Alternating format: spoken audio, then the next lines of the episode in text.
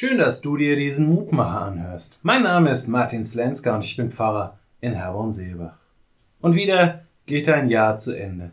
Morgen ist Silvester und übermorgen fängt dann alles von vorne an.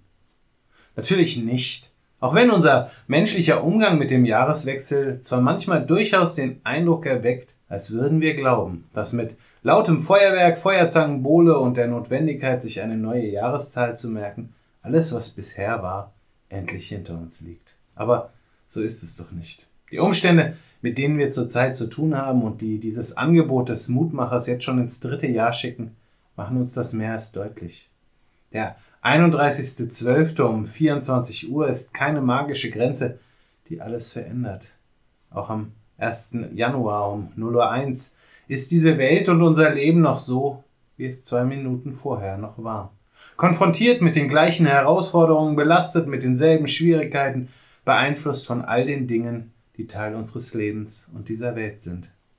Glücklicherweise gilt das aber nicht nur für die Dinge, die wir so gerne an der Datumsgrenze zwischen altem und neuem Jahr hinter uns lassen würden, sondern auch für den Zuspruch und die Verheißung, mit der wir all diesen Dingen immer wieder begegnen dürfen.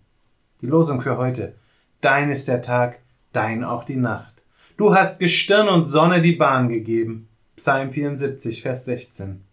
Diese Weisheit des Psalmbeters lässt sich übertragen. Dein war das Jahr 2021, dein wird auch das Jahr 2022 sein. Du gibst Tage und Monate und zeigst unserem Leben seinen Weg.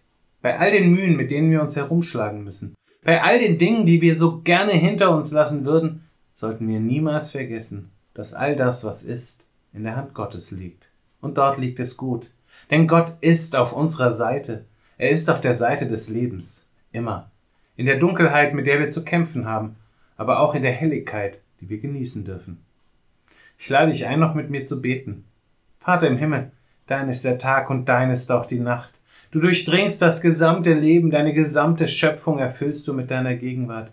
Ich danke dir dafür.